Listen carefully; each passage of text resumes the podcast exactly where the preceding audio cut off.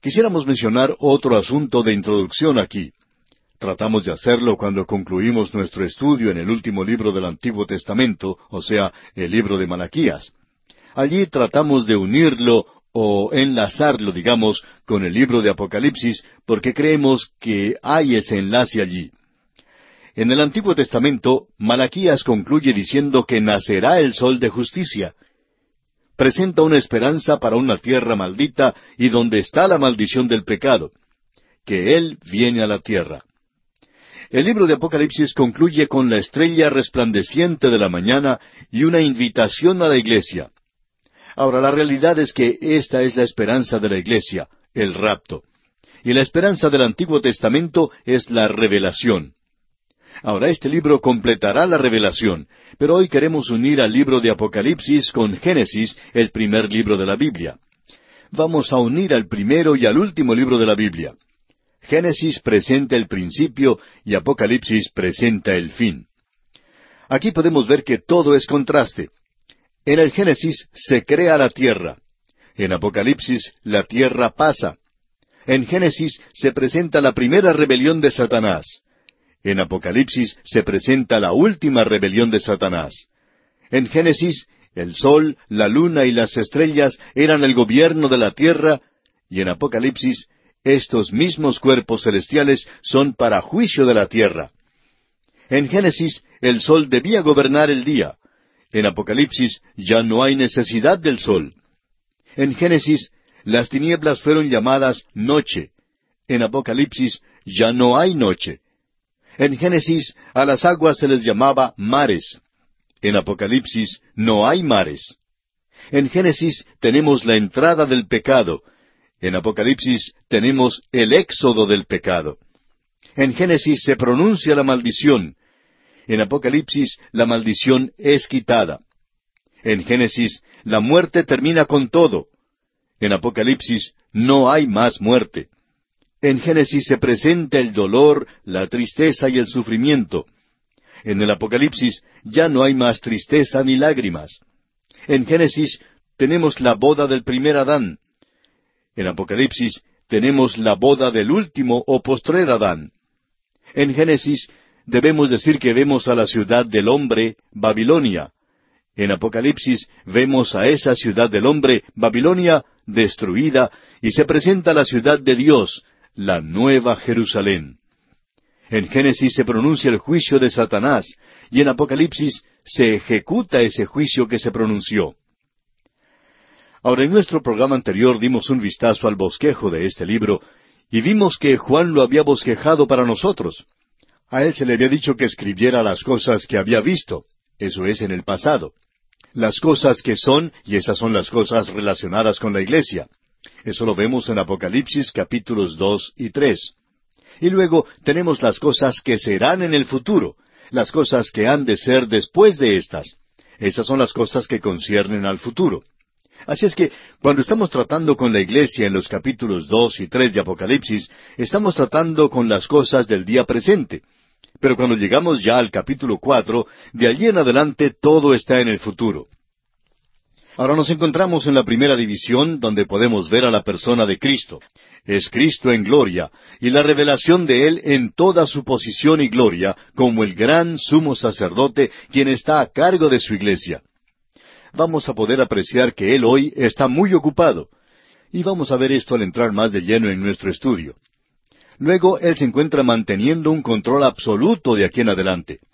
En los Evangelios le vemos a Él manso y humilde, y le vemos muriendo en una cruz. Él se dejó dominar por sus enemigos aquí en la tierra, pero no vemos esto en el libro de Apocalipsis. Él está en control de todo.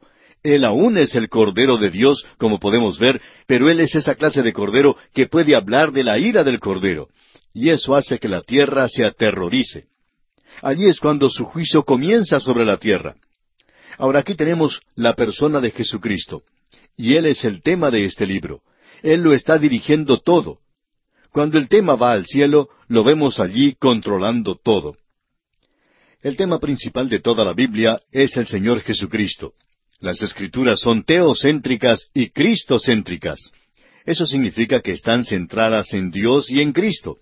Y ya que Cristo es Dios, Él es aquel que controla el horizonte de la palabra de Dios en su totalidad.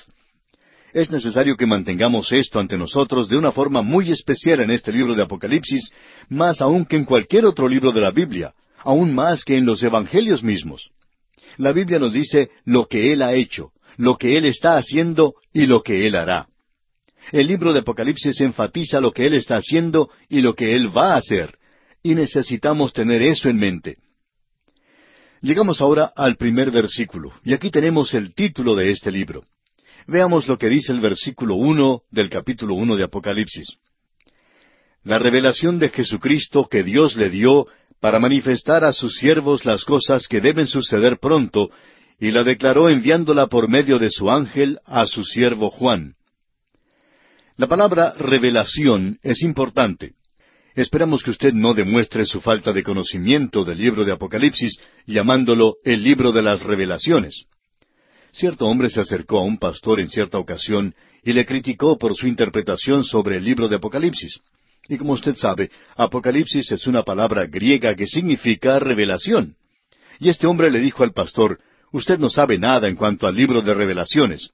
Y el pastor le respondió, Hermano, usted tiene toda la razón. Yo no sé nada en cuanto al libro de revelaciones, ni siquiera lo he visto.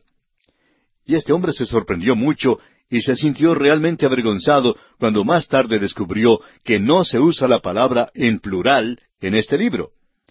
Debemos tener mucho cuidado entonces, amigo oyente, porque esta es la revelación de Jesucristo. Ahora esto es algo que es completamente nuevo.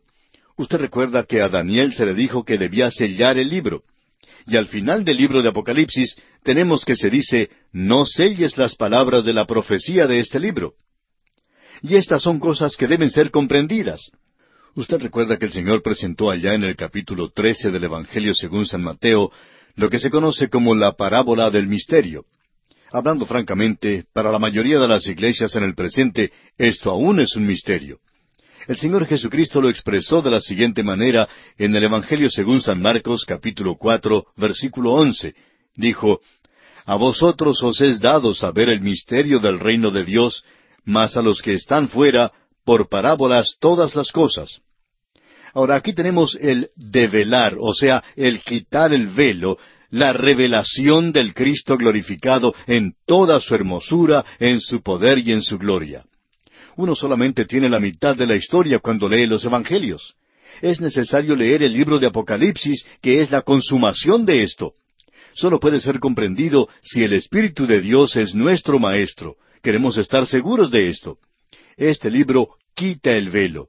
Uno puede apreciar su gloria sin ningún impedimento. Este libro es lo opuesto a los secretos y a los misterios. Aquí se revelan los secretos, se revela la falsa profecía en el versículo dos, como usted podrá notar.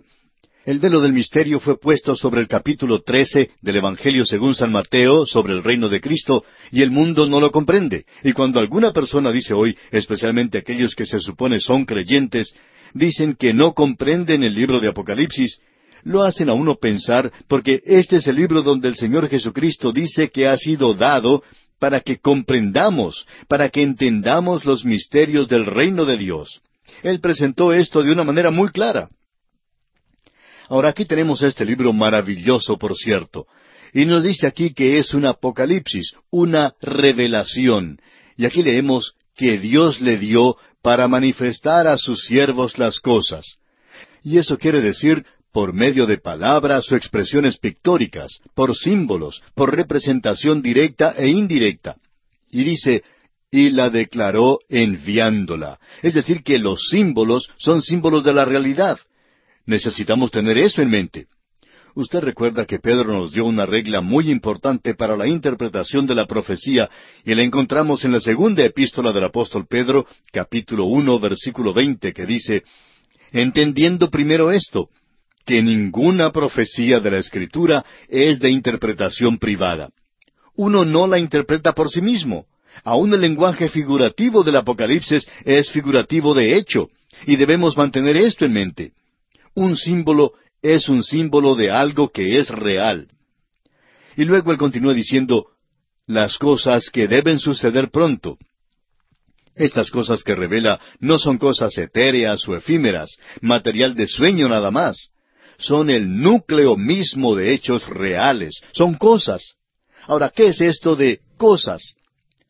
Si usted tiene un niño en su casa, se puede dar cuenta de esto.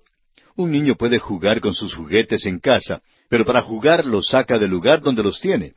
Para el niño no son otra cosa sino cosas. Ahora digamos que después de haber jugado con ellas, el niño no las guarda en una caja, sino que las deja esparcidas por el piso. De noche usted se levanta para buscar algo y no recuerda que todas esas cosas están por el suelo y tropieza en ellas y se cae. Y amigo oyente, usted no se cae en algo que es nada más que un símbolo, sino que es algo sólido, es una realidad. Y en cualquier momento en que Juan utiliza un símbolo aquí, él presentará de una manera muy clara que él está utilizando un símbolo porque hay una realidad mucho mayor que este símbolo. Y el símbolo es una representación pobre de la realidad. Él dice aquí en cuanto a estas cosas que deben suceder pronto. Y esta palabra deben demuestra una necesidad urgente, pero una seguridad absoluta. Deben suceder pronto. Ahora esta palabra pronto aquí nos indica algo que creemos es importante de notar de nuestra parte. Esta palabra se repite varias veces en las Escrituras. Por ejemplo, la tenemos allá en el Evangelio según San Lucas capítulo 18, versículo 8, donde leemos, Os digo que pronto les hará justicia, pero cuando venga el Hijo del Hombre, ¿hallará fe en la tierra? Aquí tenemos nuevamente esta palabra. Os digo que pronto les hará justicia. Ahora, ¿qué es lo que quiere decir? Bueno, quiere decir que cuando la justicia comience, tendrá lugar rápidamente. No habrá necesidad de esperar largamente para que suceda. Esto no implica que Él pronto vendrá, como vamos a ver más adelante. No indica que va a suceder pronto, sino que cuando las cosas de las cuales Juan está hablando comiencen a suceder, sucederán rápidamente. Tendrán lugar pronto, tendrán lugar en un breve período de tiempo. Luego Juan dice aquí la forma en que esto va a suceder. Y quisiéramos que usted se dé cuenta de esto, amigo oyente. Dice en el primer versículo de este capítulo uno de Apocalipsis, la revelación de Jesucristo que Dios le dio. Ahora notemos los pasos de la revelación aquí. Se originó con Dios el Padre, fue dada a Jesucristo, y Él la dio a sus ángeles, y sus ángeles se la dieron a sus siervos para manifestar a sus siervos las cosas que deben suceder pronto. Así es como fue dado. De Dios el Padre al Señor Jesucristo, luego a los ángeles, de los ángeles a Juan y de Juan a sus siervos. Y así es como le llega a usted y me llega a mí en el presente, amigo oyente. Estos son los pasos de la revelación. Ahora debemos responder a esto al avanzar en nuestro estudio, ya que alguien quizá diga que nos hemos acorralado porque dijimos que un ángel no estaba conectado con la iglesia. Y todavía decimos eso. Pero creemos que el ángel aquí es un mensajero celestial. Pero, ¿de qué es que Juan nos va a hablar aquí principalmente? De las cosas futuras, de lo que Jesús va a hacer en el futuro. Y comenzando con el capítulo cuatro, todo estará en el futuro y tiene lugar después que la iglesia salga de la tierra. De modo que es algo muy apropiado aquí, después de que la iglesia salga de la tierra, poder ver a ángeles que ocupan un lugar de prominencia. Así es que esto es cierto al ver la forma en que se desarrollan las cosas en este libro.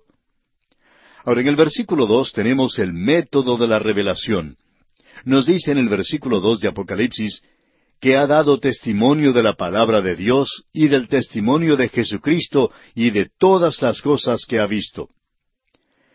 Existe aquí un énfasis que nosotros debemos darle a esto de que ha dado testimonio. La palabra testimonio viene del griego matureo, y la frase está en el tiempo aoristo epistolar.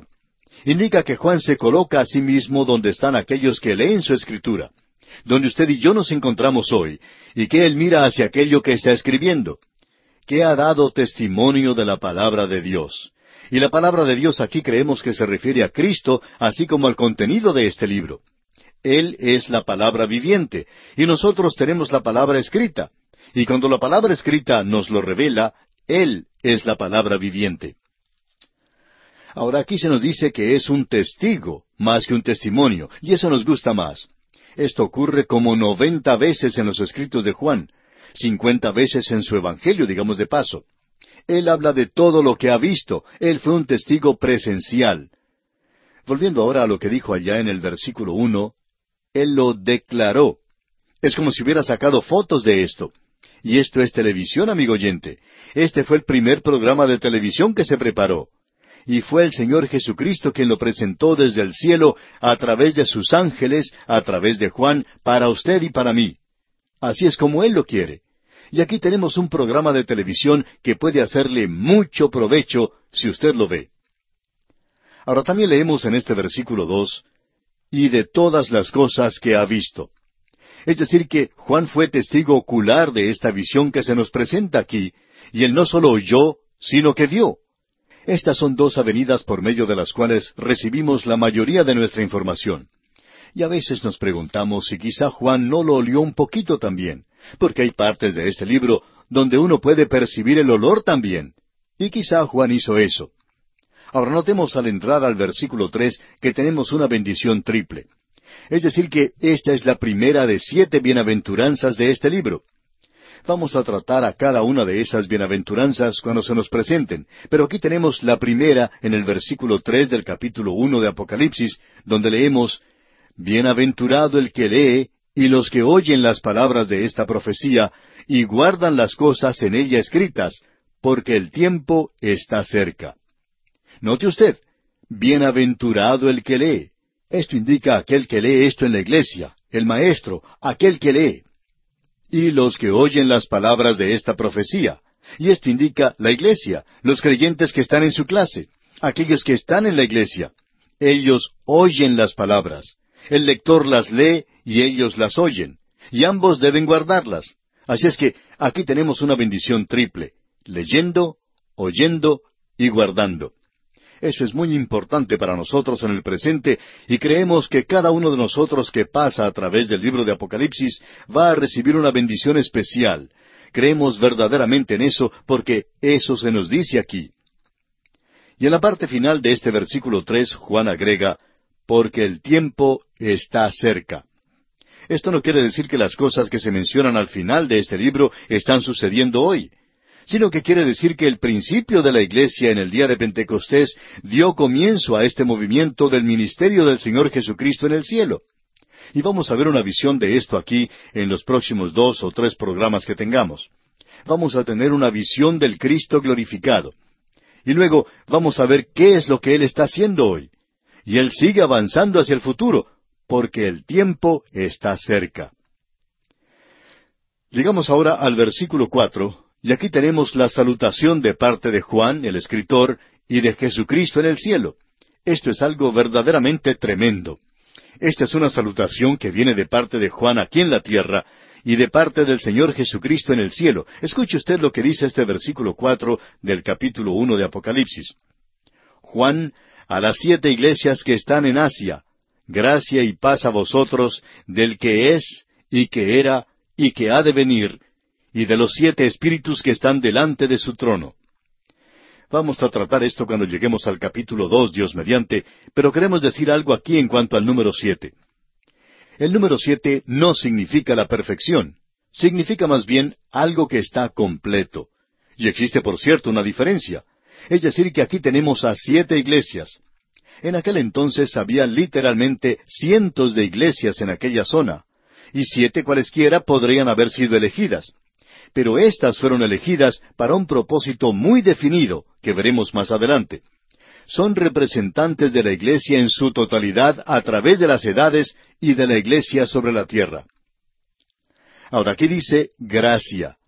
Y este es un libro que nos revela la gracia de Dios y la paz. Y uno no debe asustarse al estudiar este libro de Apocalipsis. Usted puede tener la paz de Dios en su corazón, del que es, y que era, y que ha de venir. Y este es el Señor Jesucristo. Él es el mismo ayer y hoy y por los siglos. La división de este libro es lo que ha hecho, lo que Él está haciendo y lo que Él va a hacer. Y los siete espíritus revelan al Espíritu de Dios. Si usted está siguiendo nuestras notas y bosquejos, Notará que aquí estamos dándole énfasis en este primer capítulo a la persona del Señor Jesucristo. Vamos a verle a Él como Cristo en la gloria. De los versículos cuatro al ocho tenemos saludos de parte de Juan, el escritor, y del Señor Jesucristo quien está en el cielo. Y es un saludo realmente maravilloso. Notemos otra vez lo que nos dice el versículo cuatro de este capítulo uno de Apocalipsis. Juan a las siete iglesias que están en Asia, gracia y paz a vosotros del que es, y que era, y que ha de venir, y de los siete espíritus que están delante de su trono. Note usted que dice Juan a las siete iglesias que están en Asia. Ahora, Asia aquí abarca mucho de lo que nosotros conocemos hoy como Asia Menor. Ahora debemos notar que Juan no coloca ningún título delante de su nombre, y él tampoco se identifica por ninguna otra cosa, sino solamente por su nombre, Juan. Es decir, nos imaginamos nosotros que Juan era muy bien conocido en estas siete iglesias. Él había sido pastor de la iglesia en Éfeso y aparentemente tenía supervisión sobre el resto de las iglesias en aquella zona. Ahora aquí se nos dice algo y es utilizado por primera vez en este libro, y es algo que es dirigido a las siete iglesias, y también tenemos los siete espíritus. Y queremos aclarar un poco una vez más porque es de suma importancia. El número siete tiene un significado religioso en la palabra de Dios y para la gente del día de Juan, que es algo completamente extraño para nosotros en el presente. Es decir, que nosotros no le asignamos ningún significado religioso a los números, ya que no estamos acostumbrados a hacer esto. El mundo en general le presta mucha atención a los números. Se utiliza mucho en juegos de azar. Pero aquí en la palabra de Dios el número siete era un número sagrado.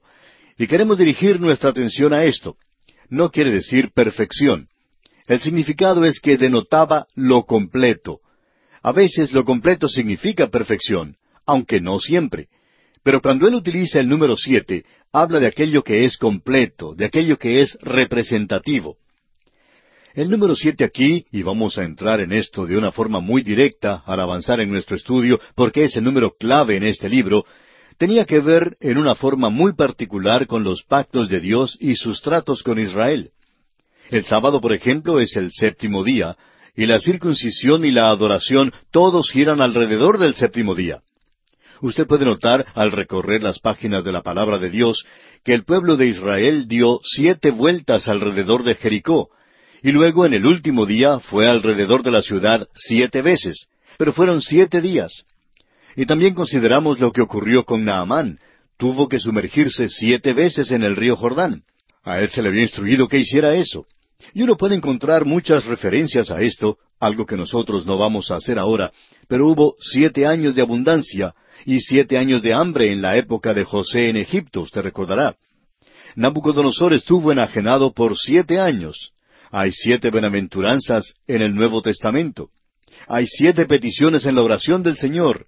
Hay siete parábolas en el Evangelio según San Mateo, capítulo 13, y hay siete panes con los cuales Él alimentó a las multitudes.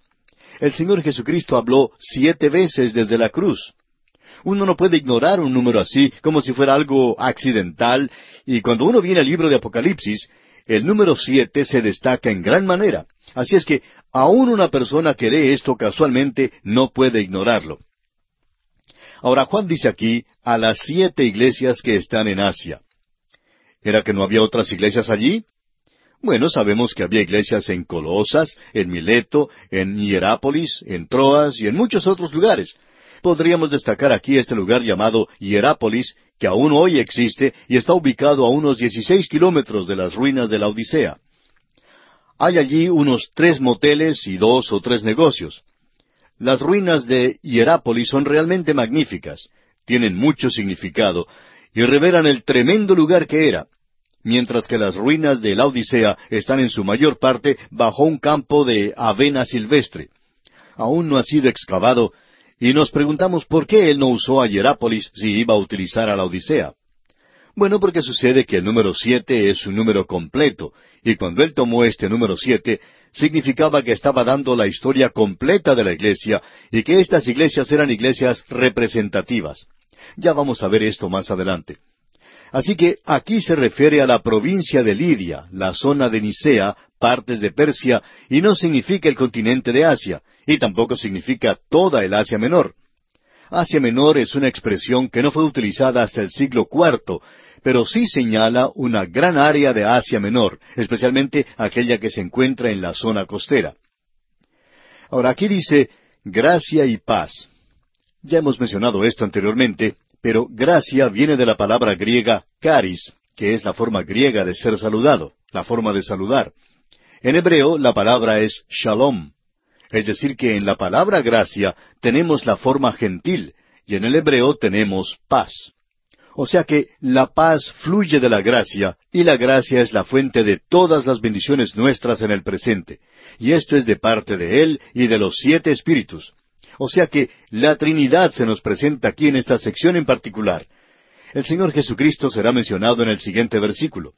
Los siete espíritus se refieren al Espíritu Santo y opinamos que en realidad se refieren a los siete brazos del candelero que vamos a ver esas siete luces en él. Siete lámparas dando luz representan al Espíritu Santo. Veamos ahora lo que dice el versículo cinco de este capítulo uno de Apocalipsis. Y de Jesucristo el testigo fiel, el primogénito de los muertos y el soberano de los reyes de la tierra, al que nos amó y nos lavó de nuestros pecados con su sangre. Jesucristo aquí se refiere a Dios el Hijo. Así es que podemos apreciar que ya tenemos al Espíritu Santo, los siete espíritus, y de aquel que es, y que era, y que ha de venir. Eso se refiere a Dios el Padre, de modo que aquí se menciona la Trinidad. Y de Jesucristo el fiel testigo, dice, el primogénito de los muertos. Aquí tenemos estos títulos que se han dado al Señor Jesucristo, y lo interesante de notar es que hay siete títulos aquí. En primer lugar, Él es el testigo fiel. Jesucristo es el único testigo digno de confianza para los hechos de este libro. Él es el único testigo digno de confianza para usted y para mí en el presente. Es muy difícil creer a otras personas, pero podemos creer al Señor Jesucristo. Y los hechos aquí son en cuanto a Él, y Él testifica aquí de sí mismo. Ahora notemos el segundo título que dice, El primogénito de los muertos. Primogénito en griego es protótocos, y esto tiene que ver con su resurrección, como usted puede apreciar. El primogénito de los muertos. Él fue el primero en levantarse de entre los muertos para no morir jamás. Este es en realidad un cuadro maravilloso el que tenemos aquí. La muerte fue la matriz que le dio a luz. Él vino de la muerte a la vida, es decir, que la tumba fue una matriz en lo que a Él se refiere. Él es el único que ha regresado de entre los muertos con un cuerpo glorificado. Nadie más ha recorrido ese camino hasta el presente.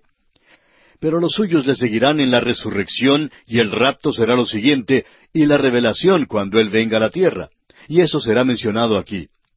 Y luego se nos dice que Él es soberano de los reyes de la tierra. Esto nos habla de la posición final durante el milenio, donde cada rodilla se doblará ante Él y cada lengua confesará que Él es el Señor. El cuarto título que tenemos aquí, un método de identificación, una identificación séptupla, es al que nos amó. Es una expresión en tiempo presente y enfatiza su actitud constante hacia los suyos. Este libro, amigo oyente, no debería asustarle a usted demasiado porque proviene de aquel que nos ha amado. Y Él no solo nos amó cuando Él murió en la cruz, aunque eso es cierto, sino que Él nos ama hoy. Este mismo momento Jesús le ama. Ahora el quinto título es, y nos lavó de nuestros pecados con su sangre. Desafortunadamente hoy hay unos cuantos, aun hombres buenos, que a nuestro juicio están tratando de manera ligera a la sangre de Dios. Y el caso es que la sangre de Cristo es algo de suma importancia y no es solamente un símbolo. Usted recuerda que Dios le enseñó a su pueblo allá en el Antiguo Testamento que la vida de la carne en la sangre está, y yo os la he dado para hacer expiación sobre el altar por vuestras almas. Eso lo tenemos allá en Levítico capítulo 17 versículo 11. Ahora, cuando Cristo derramó su sangre, y creemos que hasta la última gota salió de su cuerpo, Él la entregó por usted y por mí, amigo oyente. Él entregó su vida totalmente. Él llegó a morir. Así es que nosotros francamente no nos inclinamos a tratar ligeramente la sangre de Cristo y aún podemos cantar ese himno que dice, hay un precioso manantial de sangre de Manuel que purifica a cada cual que se sumerge en él. El apóstol Pedro escribió allá en su primera epístola capítulo uno versículos dieciocho y diecinueve, sabiendo que fuisteis rescatados de vuestra vana manera de vivir, la cual recibisteis de vuestros padres, no con cosas corruptibles como oro o plata, sino con la sangre preciosa de Cristo, como de un cordero sin mancha y sin contaminación. Y a causa de eso, el apóstol Pablo pudo escribirle al joven Timoteo en su primera carta a este joven creyente, en el capítulo dos y versículo cinco, y decirle, porque hay un solo Dios y un solo mediador entre Dios y los hombres, Jesucristo hombre. Él es eso porque derramó su sangre. Él nos liberó de nuestro pecado en su propia sangre. ¡Qué cosa más gloriosa, más maravillosa, amigo oyente! Llegamos ahora al versículo seis que dice, y nos hizo reyes y sacerdotes para Dios su Padre. A Él sea gloria e imperio por los siglos de los siglos. Amén. Y aquí llegamos a la sexta cosa, y debemos cambiar esto aquí y decir, y nos hizo un reino, sacerdotes para Dios su Padre. Los creyentes nunca son llamados reyes, y francamente hablando, no nos entusiasmamos demasiado con este canto que es tan popular llamado El Rey ya viene. Cuando el rey venga, Él viene a la tierra. Él va a controlar o a dominar toda la injusticia. Vamos a ver la actitud hacia su venida, pero cuando Él venga, Él viene como mi Salvador. Viene como el esposo buscando a su esposa, a la iglesia que Él ama y por la cual se entregó a sí mismo. Él viene, Él es mi cariñoso Salvador. Así es que no nos entusiasmamos demasiado con este asunto del cántico que dice, El Rey ya viene.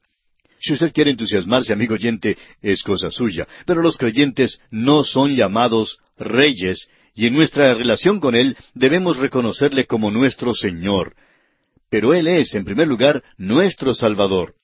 Pero aquí se indica que nosotros somos un reino de sacerdotes y que vamos a reinar con Él. Ahora Él dice aquí, para Dios su Padre. ¿Por qué no dijo Él nuestro Padre? por la razón de que Él es su Padre en un sentido que no es nuestro Padre. Amigo oyente, esa es su posición en la Trinidad.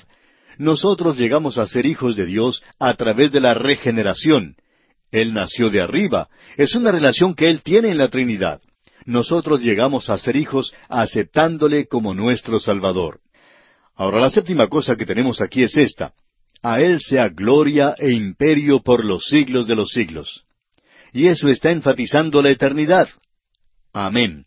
Cuán maravilloso es esto, amigo oyente. Ahora notemos este amén. Él es el amén.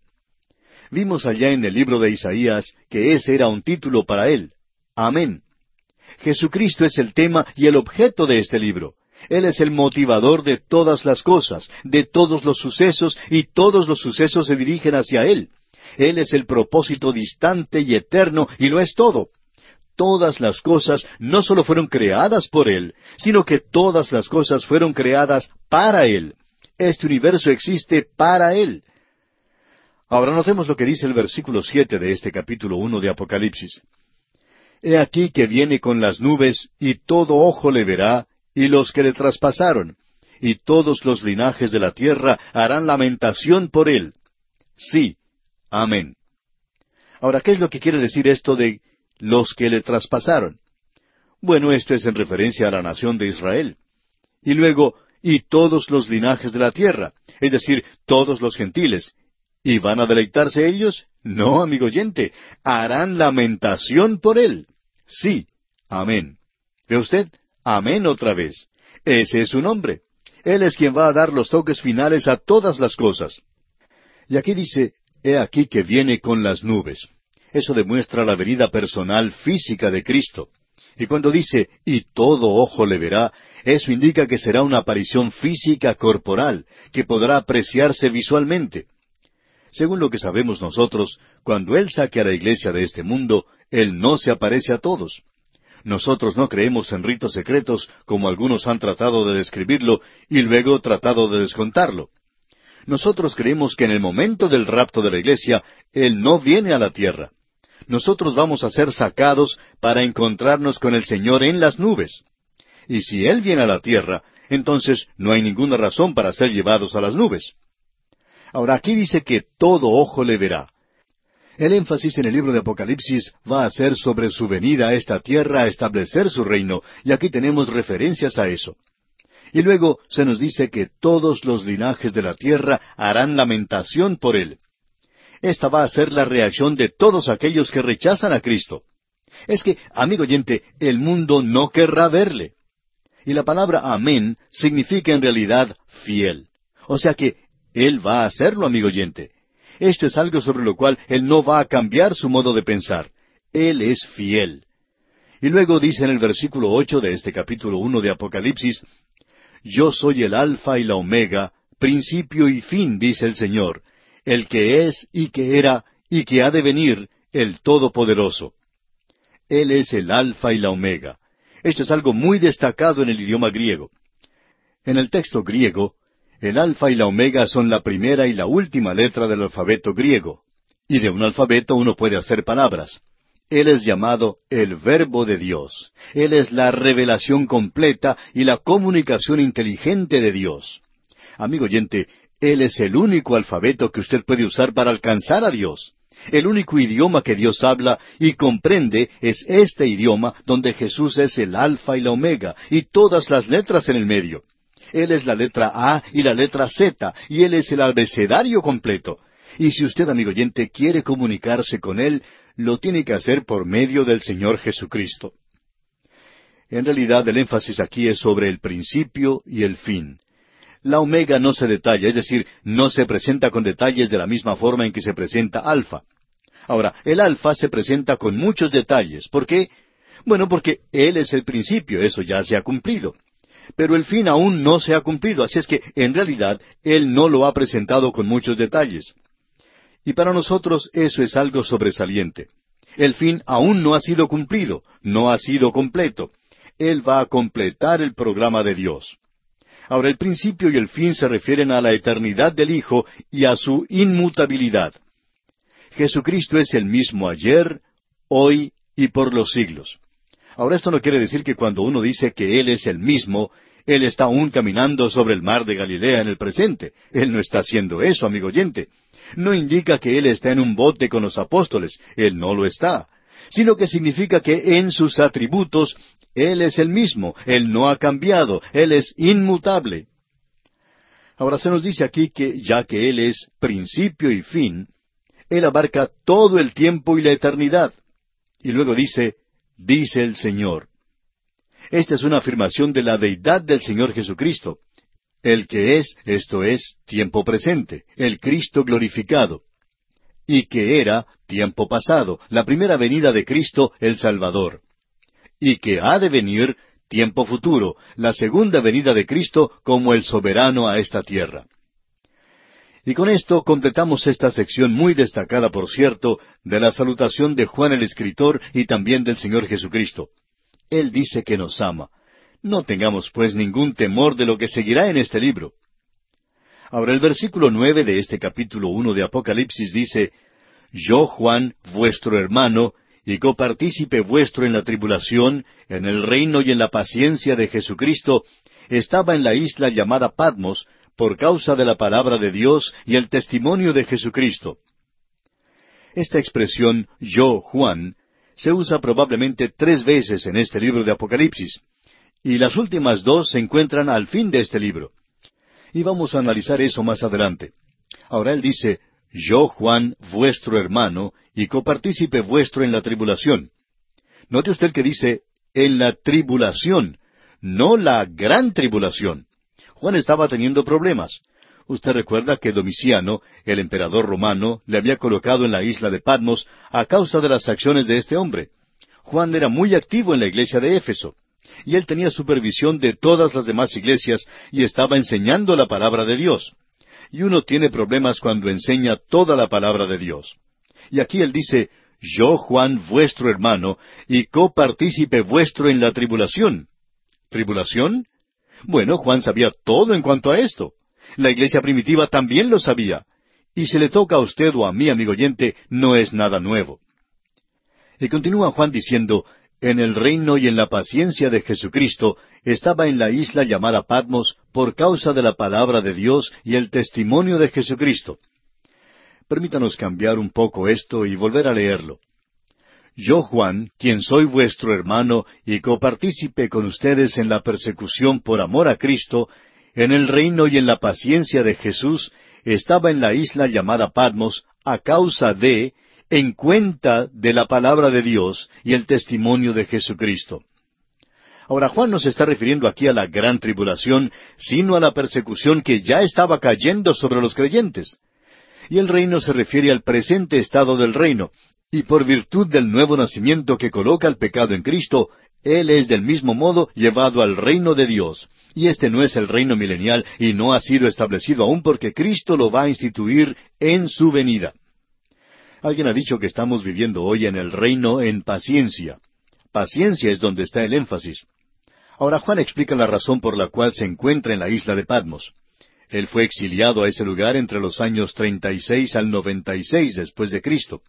Es una isla volcánica, árida, en la costa de Asia Menor, de unos 16 kilómetros de largo por 10 kilómetros de ancho.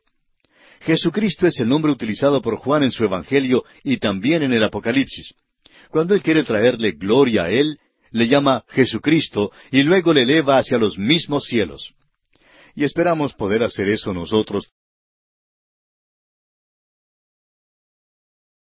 Hemos visto, comenzando con el versículo nueve, la gran visión que tuvo Juan en la isla de Patmos, y su primera visión fue una visión del Cristo glorificado. Cristo post encarnado en un cuerpo glorificado, juzgando a su iglesia. En otras palabras, le vemos como el sumo sacerdote en el lugar santísimo. Juan comenzó diciendo que esta visión le fue dada en la isla de Patmos. Domiciano, uno de los emperadores romanos más brutales, le había enviado a él a esa isla, le había enviado al exilio allí, porque ese era el lugar al cual eran enviados los prisioneros del gobierno romano. Allí pues fue enviado Juan, y allí fue donde recibió esta visión. Veamos ahora lo que dicen los versículos diez y once, porque necesitamos ver esta tremenda visión que le fue dada a Juan. Los versículos diez y once de este primer capítulo de Apocalipsis dicen, Yo estaba en el Espíritu en el día del Señor, y oí detrás de mí una gran voz como de trompeta que decía, Yo soy el Alfa y la Omega, el primero y el último. Escribe en un libro lo que ves y envíalo a las siete iglesias que están en Asia, a Éfeso, Esmirna, Pérgamo, Tiatira, Sardis, Filadelfia y Laodicea. El Espíritu Santo está aquí desempeñando su función. Esa es la razón por la cual oramos para que Él tome las cosas de Cristo y nos las muestre porque eso es exactamente, como usted bien puede recordar, lo que el Señor Jesucristo dijo que el Espíritu de Dios iba a hacer cuando viniera, que Él iba a tomar las cosas de Cristo y nos las iba a mostrar. Él lo expresó de la siguiente manera, allá en el capítulo 16 del Evangelio según San Juan, versículos 13 y 14. Pero cuando venga el Espíritu de verdad, Él os guiará a toda la verdad, porque no hablará por su propia cuenta, sino que hablará todo lo que oyere, y os hará saber las cosas que habrán de venir. Él me glorificará, porque tomará de lo mío y os lo hará saber. Ahora estamos observando esta visión de Jesucristo glorificado. No hace falta decir que nos sentimos completamente incompetentes en un lugar así, y sólo el Espíritu de Dios puede hacer que esto sea real para nosotros. Pero debemos hacerlo por esta razón, amigo oyente. Usted recuerda que el escritor a los Hebreos dijo allá en el capítulo tres, versículo uno de esta carta, Por tanto, hermanos santos, participantes del llamamiento celestial, considerad al apóstol y sumo sacerdote de nuestra profesión, Cristo Jesús.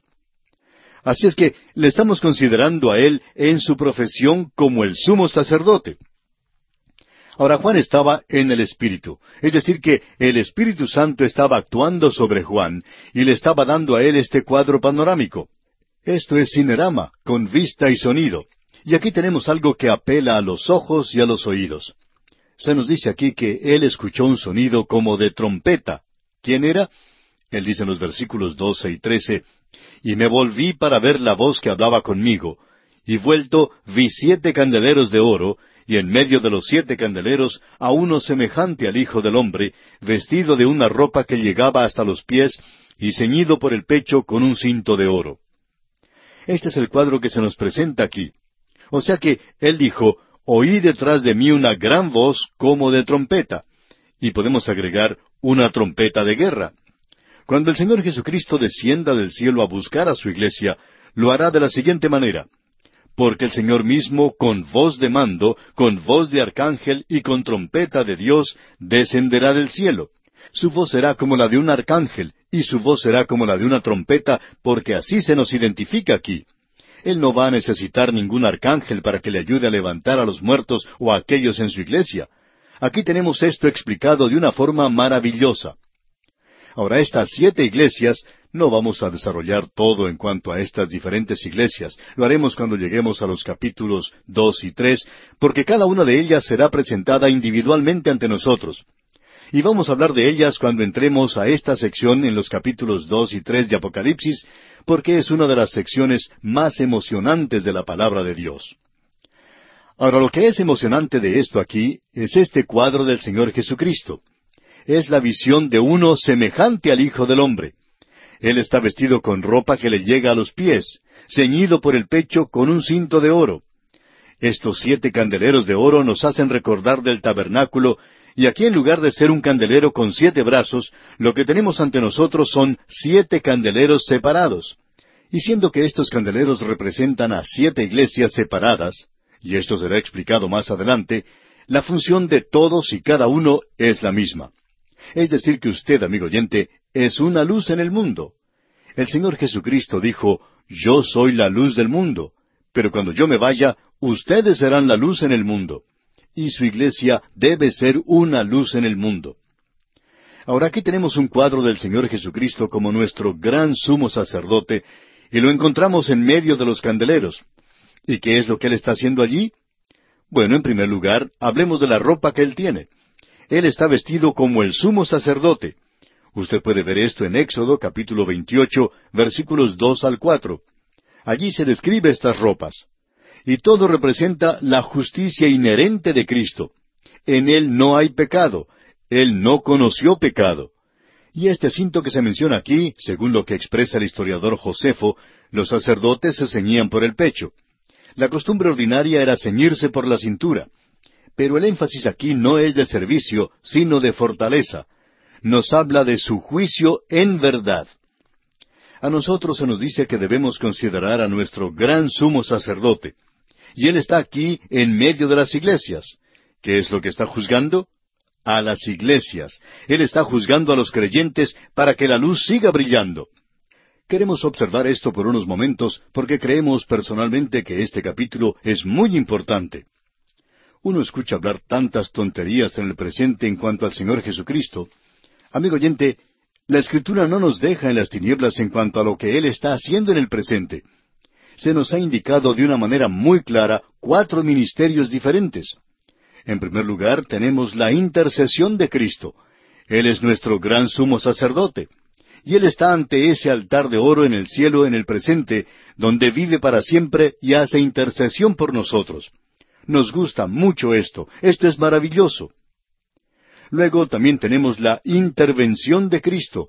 No solo tenemos la intercesión, sino la intervención de Cristo porque Él salió del lugar santísimo al lavacro, donde Él lava los pies de aquellos que le pertenecen. ¿A quiénes está lavando? A aquellos que traen sus pies, sus manos, sus ojos ante Él y han confesado sus pecados. Si confesamos nuestros pecados, es decir, los creyentes han pecado, y nosotros tenemos que confesarlos si queremos tener comunión con Él. Y el apóstol Juan en su primera epístola, capítulo uno, versículo nueve, nos dice que si confesamos nuestros pecados, Él es fiel y justo para perdonar nuestros pecados y limpiarnos de toda maldad. Él está ceñido hoy con una toalla y ante el lavacro. Él interviene a nuestro favor. Y no solo eso, porque Juan nos dice allá en su primera epístola, Hijitos míos, estas cosas os escribo para que no pequéis. Él ha hecho un arreglo. Él ha hecho toda provisión para que nosotros no pequemos. Ahora yo no sé en cuanto a usted, amigo oyente, pero yo todavía no he llegado a ese estado. Y hablando honradamente, nunca nos hemos encontrado con nadie que haya llegado allí. Pero él dice, y si alguno hubiere pecado, abogado tenemos para con el Padre a Jesucristo el justo. Él es nuestro abogado, o sea, Él está de nuestro lado para defendernos cuando un acusador, porque Satanás acusa a los hermanos, cuando un acusador nos acuse. Luego hay otro ministerio, un ministerio que no es muy popular, y es este que se menciona aquí. Y creemos que esta es una de las razones por la cual esta sección de Apocalipsis es tan poco conocida, porque aquí tenemos la inspección de Cristo. Amigo oyente, lo que Cristo está haciendo en el presente se ha establecido claramente en la Escritura. Él ha ascendido al cielo, se sentó a la diestra de Dios, pero no está allí sentado sin hacer nada. Cuando aquí dice que Él se sentó, indica que Él ha terminado con la tarea de la redención aquí en la tierra. Él murió aquí para salvarnos, pero Él vive allá arriba para mantenernos salvos creemos que Él está más ocupado tratando de mantenernos salvos que cuando Él estuvo aquí sobre la tierra. De modo que tenemos la intercesión de Cristo, la intervención de Cristo y ahora tenemos la inspección de Cristo. Y eso es lo que vamos a observar ahora. ¿Dónde está Él ahora? Bueno, le podemos ver aquí andando en medio de los siete candeleros. Ese es el cuadro que se nos presenta aquí en Apocalipsis, y estos candeleros representan a la nación de Israel. No vamos a buscar un pasaje en cuanto a esto, aunque pensamos que deberíamos hacerlo, pero no lo haremos. Pero en el libro de Éxodo se nos presenta los candeleros de oro. Estos eran los artículos más hermosos que había en el tabernáculo. Y tienen un significado muy hermoso también. Fueron construidos de oro macizo y del brazo principal salían tres brazos de cada lado. Había tres copas en forma de flor de almendro en cada brazo, una manzana y una flor. En el brazo central o la caña central del candelero, había cuatro copas en forma de flor de almendro con sus manzanas y flores, y éstos se abrían y allí se colocaban las lámparas. Ahora la lámpara representa al Espíritu Santo. El candelero de oro representa en sí a Cristo, a Cristo glorificado, Cristo la deidad. Cristo envió el Espíritu Santo al mundo. El candelero de oro sostiene la lámpara, pero esa lámpara a su turno revela la belleza y la gloria del candelero. Ese es el cuadro que tenemos aquí. El Espíritu Santo confiamos que aún en este instante hará que Cristo y toda su gloria y toda su maravilla y hermosura sea algo real para usted y que usted pueda verse a sí mismo a la luz de su presencia y que Él pueda inspeccionarle. Ahora esto no es muy popular en el presente. No nos gusta que alguien nos inspeccione. Pero aquí le vemos a él andando en medio de los candeleros. El sumo sacerdote llevaba a cabo estas tareas. Solo él era quien cuidaba los candeleros. Los otros sacerdotes tenían cuidado de otras cosas, pero el sumo sacerdote se encargaba de los candeleros. Él era el único que encendía las luces. Él era quien las llenaba de aceite. Él era el único que controlaba la cantidad de luz que deberían dar. Él era el que, si las lámparas comenzaban a humear y no daban una luz clara, las apagaba y él sencillamente hacía eso. Ahora, el Señor Jesucristo está andando en medio de los candeleros, en medio de su iglesia y de los creyentes individualmente, y Él hace varias cosas. Él es quien corta la mecha, por así decirlo. Eso lo podemos apreciar allá en el capítulo quince del Evangelio según San Juan, donde se nos dice que Él es quien limpia los pámpanos para que den más fruto. Una de las razones por la cual Él nos permite a usted y a mí que pasemos por ciertas pruebas aquí, amigo oyente, es que quiere sacar alguna fruta de estos pámpanos. Luego, Él hace algo más. Él lo hace para obtener una luz más brillante. Él es quien derrama el Espíritu Santo. A veces nos cansa escuchar a personas que dicen, el Espíritu Santo hizo esto, el Espíritu Santo hizo aquello. Amigo oyente, el Señor Jesucristo es la cabeza de la iglesia. Él es quien envía al Espíritu Santo al mundo. Y Él dijo que iba a hacer eso, y que cuando el Espíritu Santo viniera, iba a ejecutar ciertas cosas, y no cualquier cosa que usted quiera que Él haga. Él está haciendo aquello que el Señor Jesucristo le envió a hacer en el mundo. Él es la cabeza de la iglesia. El Señor Jesucristo es la cabeza de la iglesia. El Espíritu Santo está hoy en el mundo, y el Señor Jesucristo quiere comunicarse en el presente. Él quiere luz y Él es quien derrama el Espíritu Santo. Cualquier luz que salga de este programa, el Espíritu Santo tiene que hacerlo, amigo oyente, porque no hay ninguna luz en nosotros. Eso lo descubrimos hace mucho tiempo. Luego, Él hace algo más, y esto nos hace temblar de veras. Él a veces usa un apagavelas. Si la luz no da luz y solamente llena el lugar de humo, El Señor Jesucristo actúa y la paga. Eso es lo que dijo Juan. Hay pecado de muerte. Y uno puede ser puesto a un lado, puede ser archivado hoy. Hay una gran cantidad de personas que han sido puestas a un lado, han sido archivadas. Predicadores, sí, y ancianos y diáconos y maestros de la escuela dominical, Él los ha archivado, los ha puesto a un lado. ¿Por qué? Porque Él quiere luz, amigo oyente, y Él está andando en medio de los candeleros hoy. Ahora sigamos adelante porque esto es importante aquí. Leamos los versículos catorce y quince de este capítulo uno de Apocalipsis. Su cabeza y sus cabellos eran blancos como blanca lana, como nieve, sus ojos como llama de fuego, y sus pies semejantes al bronce bruñido, refulgente como en un horno, y su voz como estruendo de muchas aguas. Ahora sus cabellos eran blancos como blanca lana, como nieve. Eso nos habla de la eternidad. Él es el anciano de días. Eso nos habla de su dignidad. Sus ojos como llama de fuego. Esto nos habla de su vista penetrante y nos muestra que Él es testigo de toda la vida de la iglesia. Él sabe todo en cuanto a usted, y Él sabe todo en cuanto a mí, amigo oyente. Recuerde que Él estaba ya cerca del tesoro del templo y observaba cómo daba la gente. El domingo pasado, Él le observó a usted cuando puso su ofrenda en la iglesia. Usted pensaba que nadie sabía de eso, ¿verdad? Usted recuerda que el Señor Jesucristo miró a Simón Pedro después que éste le había negado, y Simón salió y lloró. Amigo oyente, si usted solo pudiera ver los ojos de su Salvador hoy, recuerde que Él está observándole, le está mirando. Luego dice, y sus pies semejantes al bronce bruñido. Esto es juicio, este altar de bronce afuera nos habla de su obra en esta tierra cuando Él murió en la cruz por su juicio y el mío, por nuestro castigo del pecado. Y ahora Él está juzgando a aquellos que son suyos. Luego se nos dice que era su voz como estruendo de muchas aguas. Esa es la voz de la autoridad, la voz que llamó a este universo a la existencia, la voz que va a resucitar a los suyos de la tumba. Y todas estas figuras se agregan al cuadro de Cristo como nuestro gran sumo sacerdote. Amigo oyente, considere a su gran sumo sacerdote. Y el Espíritu de Dios le puede ayudar aquí a verle a Él, a verle en toda su hermosura y a verle en toda su gloria, lo maravilloso que Él es, lo glorioso que es. Notemos ahora lo que dice el versículo 16 de este capítulo uno de Apocalipsis.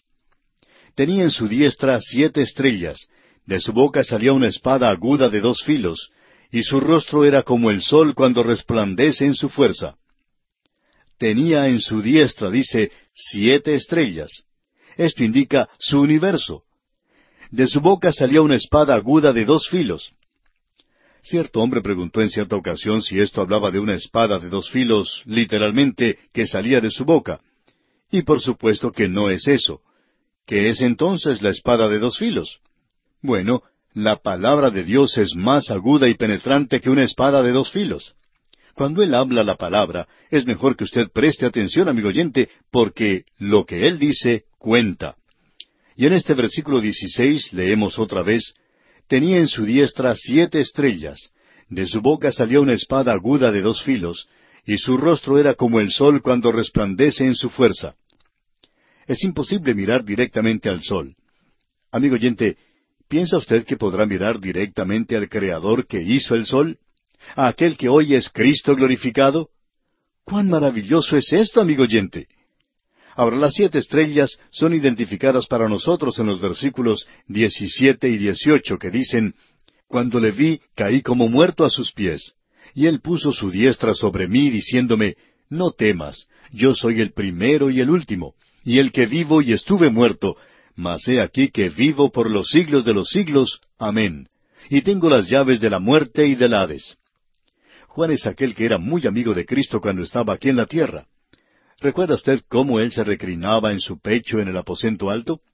¿Recuerda que él podía reprenderle? Ah, este hombre Juan era muy amigo, estaba muy cerca del Señor Jesucristo.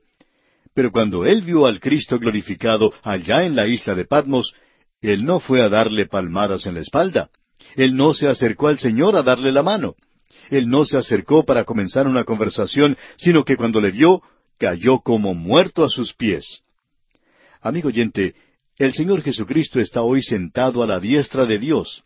Y si Él viniera ante usted o ante mí en este instante, y nosotros pudiéramos contemplarle a Él en toda su gloria y en toda su hermosura, usted y yo no nos acercaríamos a Él con familiaridad, no nos acercaríamos a Él y le daríamos palmadas en la espalda, o le daríamos la mano, o tendríamos demasiada confianza con Él, sino que vamos a caer ante Él como muertos y vamos a adorarle y alabarle. Escuche lo que Juan dice aquí en los versículos 17 y 18. Cuando le vi, caí como muerto a sus pies.